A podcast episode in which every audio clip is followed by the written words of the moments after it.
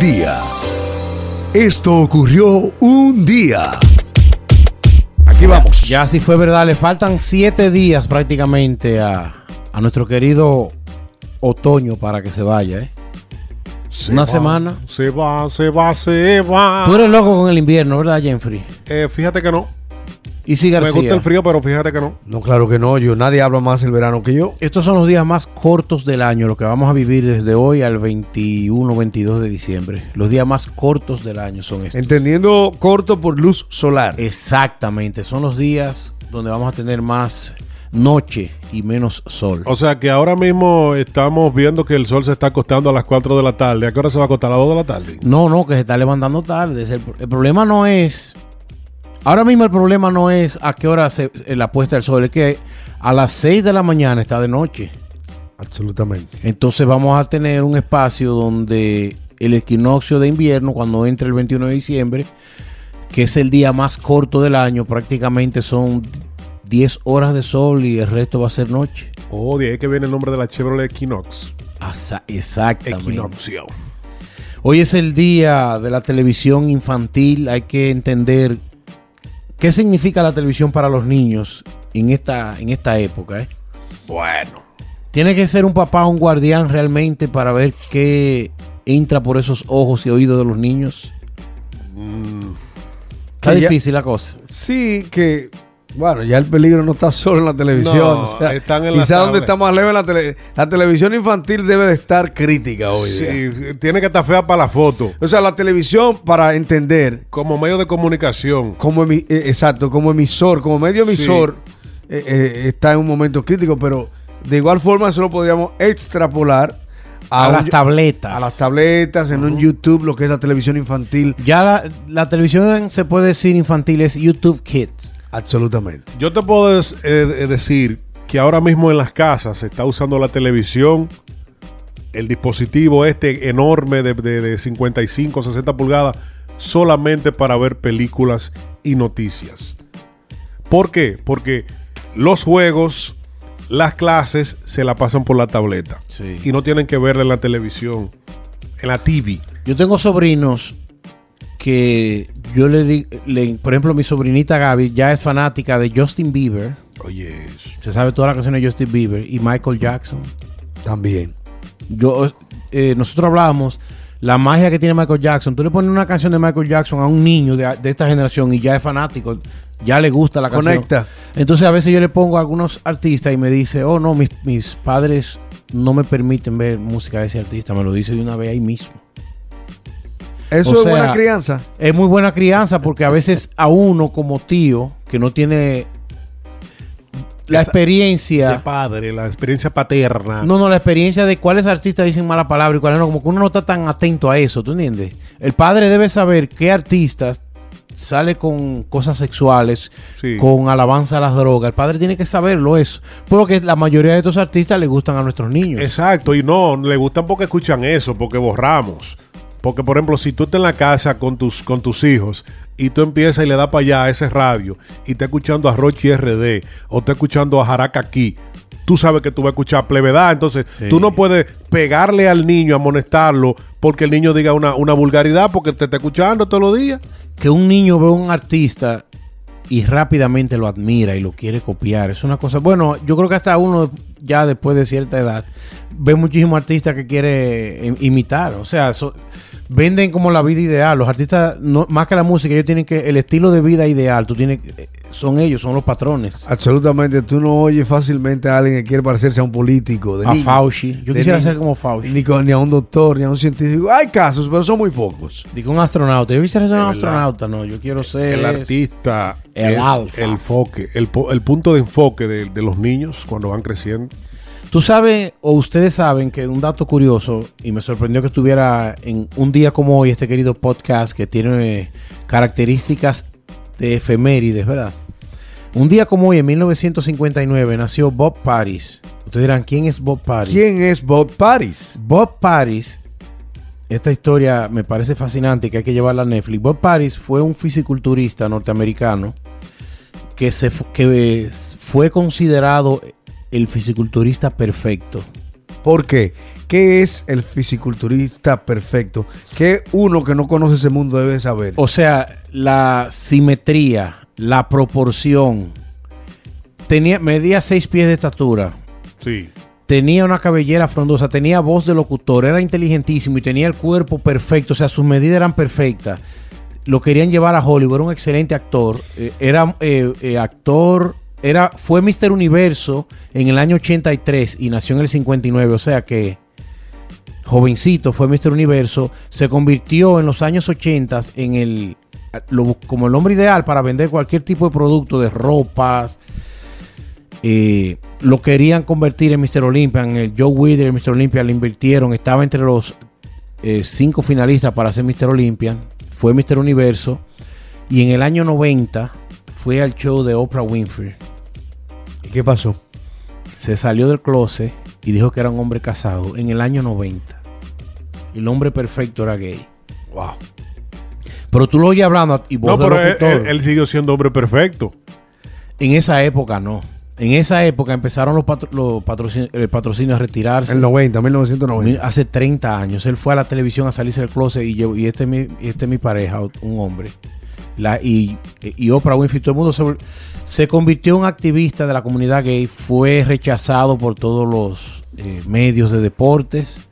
El hombre perfecto. No ha habido un hombre que haya llegado a las dimensiones físicas. Mira, esa foto que te- estamos viendo aquí en cabina, eh, de la cintura para arriba, y tú no quieras ver las piernas, era el cuerpo perfecto. Y era un tipo muy aparente, un tipo hermoso. Porque brevemente, para los que no conocen de nuevo este mundo, Siegfried, no basta con estar fuerte y desarrollar grandes músculos.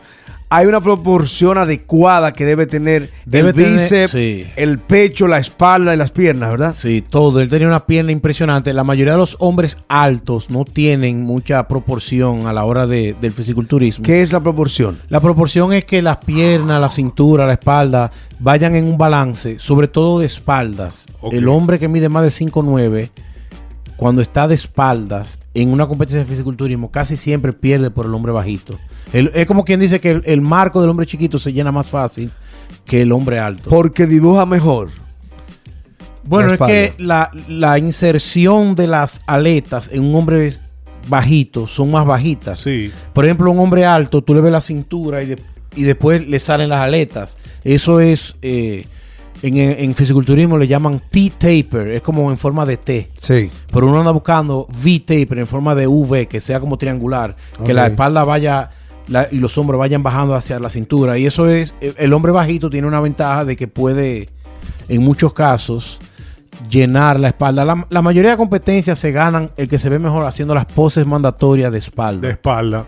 Y este tipo eh, eh, me, me parece un dato curioso porque él salió, dicen que él salió del closet en la peor generación, en el año 90, y a él se le cayeron los palitos. Él tiene un libro que fue un bestseller, se llama The Gorilla Suit, el, el traje de gorila, que él tuvo que quitarse el traje de gorila para enseñar verdadera su, su- su verdadera identidad. ¿Y qué pasó con él, Siegfried? Él se convirtió en un... Después de ahí empezó a bajar, se le cayeron el patrocinio, eh, está cumpliendo 60... Se ve muy bien para su edad, tiene 61 años. Y es un activista, es un, eh, eh, eh, creo que, licenciado en, en filosofía y letras, es un conferencista, es un conferencista y ha escrito varios libros, pero él desde- se le cayeron los palitos, él fue lo más grande como desde el año 83 hasta el año 90. Y hoy está cumpliendo años y me pareció un dato curioso. Yo tengo el libro y no lo he leído. De Interesantísimo. Gorilla Suit. Si tú lo oyes hablando, porque eso es otra cosa, desde que él hablaba, todo el mundo decía, wow, qué voz. Entonces, cuando tuve un tipo tan buen mozo como él, y con la musculatura y todo, como- todo el mundo decía, yo me río porque la gente dice, qué desperdicio. Todo el mundo decía, pero qué desperdicio. Y dice, no, pero la pareja de él no lo ve así. No, y en aquel tiempo. porque En aquel ya- tiempo, sí. Ya hemos crecido mucho tratando de entender lo complejo que es la sexualidad. Pero sí, a la gente no conecta una cosa con otra. O sea, y volvemos a lo mismo. Tú quieres un hombre más masculino que Ricky Martin. También. Ricky Martin no es afeminado para no, nada. no, no, no, Y en claro el caso de Bob Paris, en porque yo leía mucho esas revistas, antes eran revistas, y todo el mundo decía, porque la hipocresía es lo más grande, dice, yo no estoy, de- yo no estoy en contra de que él sea gay, pero él no debió al- ir a la televisión y decirlo. Eso es lo que... Pero yo no estoy en contra, pero no debiste ir a la televisión y decirlo. Nosotros tenemos una, un contrato, eh, ¿cómo yo voy a venderle algo a alguien ahora? Oye, eran, eran otros tiempos. Eran otros tiempos, sí, eran otros tiempos, indiscutiblemente. Bueno, hoy también celebramos 14 de diciembre, celebramos el Día Nacional de Alabama, el estado número 22 en unirse a esta nación, a los Estados Unidos. Casa de la batalla por los derechos civiles, Casa de los Confederados también. Es la casa del primer escuadrón de aviadores militares afroamericanos. Es también la casa del equipo científico que ayudó a esta nación a ir a la luna. En fin, una gran historia, 60 millas de costa, un mar impresionante. Hoy es el día de Alabama. Excelente. Y señor. Alabama, tú sabes que un día como hoy, para los amigos peruanos, nació uno de los cantantes, cantautores más prominentes de los años de finales de los 90 y principios de los 2000, William Luna. Nació un día como hoy, 14 de diciembre del año 67. Está cumpliendo 53 años. ¿Qué vamos a escuchar de William? Vienes y te vas. Tú sabes que Johnny Estrella y William Luna. 40 millones de views tiene esta canción, ¿eh? De peruano. ¿eh?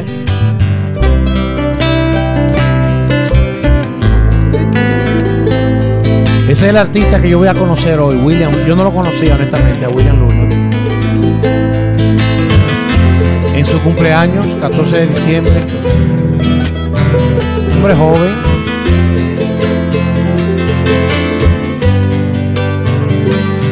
Ahora viene a yo cantar. Quiero verme Ey. contigo. Pero es un hombre. Es William. No sabes cuánto sufro, cariño. Falsete. No sé si soy feliz lejos Se parece de al ti, cantante del grupo Miranda que tiene una voz así bien, aguda estando y parece una mujer. Bueno, los peruanos deben conocerle. Un día me amas, luego me olvidas. Porque Muy aguda. 40 millones de views. Un día me amas, Ey. luego te olvidas. No sé si Y soy se le siente. El andino, el andino atrás. Sí, sí, sí. Ay, ay, ay. ¿Qué más? Bueno, un día como hoy nació una de las figuras más eh, populares de esta generación, el marido de Cardi B, Offset. Muchachito, nació en el año 91, un 14 de diciembre. Offset. Es un rapero norteamericano. Miami Beach. Yeah, yo. Niggas talk crazy on tweets. They don't want it cause I come to defeat. They don't want it. I peep, these niggas all sweet. Él es de los eh, del famoso grupo Migos. Y mucha gente lo que le interesa es el network. A cualquier hora del día. Él tiene más dinero que, que Kanye. For club. They do anything for club. Do anything for club. They do anything for Pero club. es conocido, ¿verdad? Do De los problemas que ha tenido con Cardi B. Se han separado en varias ocasiones. Han tenido eh, muchas discusiones públicas. Su vida ha sido un reality casi. Él tiene un network que anda rondando los 26 y 30 millones de dólares porque está lo de él como empresario, como productor y como grupo amigos y como solista también. Yo me, Así que yo me he hecho la pregunta siempre. Esta, esta persona que tienen esto, eh, todo este dinero, ¿tendrán alguna deudita? Claro, Jeffrey, pero las deudas son proporcionales a lo que tú, a lo que tú posees. Tú debes 10, tú tienes 10 pesos, tú debes 2 pesos, ¿verdad? Porque tú tienes Por 20 ejemplo, millones, 30. Taylor Swift tiene una mansión que compró aquí en Westerly que vale cerca Westerly es la primera ciudad de Rhode Ella la Island. financió, la financió. Anda, sí, anda, anda cerca de los 40 millones. Es financiada, es una deuda.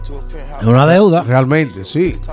Obviamente, son inversiones que con el tiempo aumenta su valor. y ella produce para pagar eso, Y para eso- pagar el mortgage. Y es un, exacto, y, y es un dinero que, que está asegurado prácticamente. O sea, Ella está pagando lo suyo al final de la Exactamente, jornada. Que exactamente. si decide vender la mañana, hay que buscarle todo ese cuarto que ella financió, paga el banco y se queda con lo normal.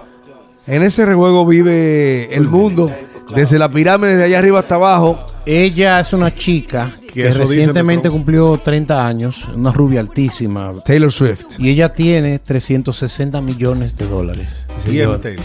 Sí, señor. Ella es una de las artistas No, no, no, es Taylor Swift, esta. Este es otra. Este es de Esta es la que decía, la que ha vendido, eh, que hablábamos ayer, bueno, ayer no, eso fue el viernes, que hablábamos de los vinilos y eso. Ya, ella está entre las artistas que más. Porque ahora, oye, ella es millennial, 30 años tiene, 29, Y 30. 300 millones de dólares. 300, Eso no es nada. Tú quieres un dato. 360 millones. Tú quieres un dato para ayudarte, chulo. Oye, oye Ella es de las artistas que más discos Oye, esta, por si ella viene aquí. Aunque tú eres un joven muy comedido, Muy respetuoso. ella demandó a un locutor en una cabina porque tirándose una foto. Ella fue en un promotional tour, en una gira promocional, y tirándose una foto y le agarró el trasero. Avísenme el día que ella venga para yo no Oye, lo demandó. ¿Tú te recuerdas, Cifri? Si García se le cayeron los palitos a ese locutor porque estaba casi llorando. Yo daños y prejuicios. no, tú tienes todos los millones del mundo. Yo soy un- una persona que ¿Por trabaja qué en me la quieres radio. hundir? Para que respete. Dice, para la mujer hay que Pero él se la agarró a propósito. Simplemente para salir en la foto. Maldad, y maldad. Para salir en la foto como mira con quién estoy. Sí. Que busca su Es una falta de respeto, pero si tú pones a analizar, quizás lo hizo como una travesura. ¿tú O sea, ves? exacto, no había tal maldad. Porque ¿qué tanta maldad puede haber eh, Me en... agarró una nalga. Sí. Pero es para que tú veas, eh, ella, ella es un poquito controversial. Y no quiero sonar como machista. Yo creo que ella debió decirle, me, me debes una disculpa y dejarlo ahí. Sí, Fri- Joe Biden se vio en problemas ahora en la campaña porque era muy cariñoso cuando Sí. saludaba a las mujeres. Ahora le dieron, le pusieron. Yo vi todos esos videitos Eh, de Biden, muchos cortes. sí. Caramba. Son otros tiempos. Tuvo que pedir perdón. Son otros Son tiempos. otros tiempos, señores. Y había mujeres que se la, se la alejaban así, porque acá, ¿qué pasa, Biden? Es así, es así. Hay que respetarse el uno al otro cada día más. Un día. Esto ocurrió un día.